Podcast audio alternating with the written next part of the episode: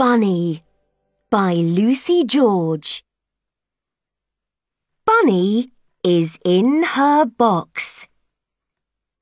Harry and Daddy kick a ball. Daddy misses the net. The ball zips into the box. Clink, clank, clunk. The box falls.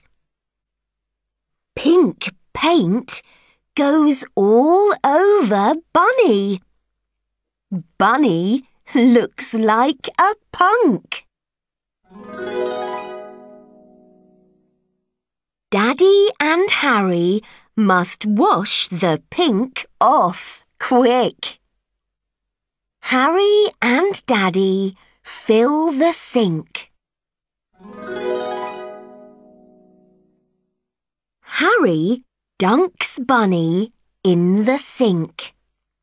Bunny gets all wet. Bunny is slippery. But Harry can't let Bunny sink.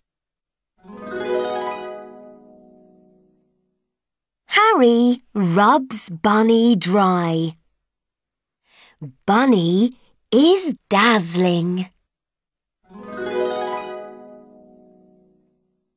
Harry and Daddy put Bunny back in her box.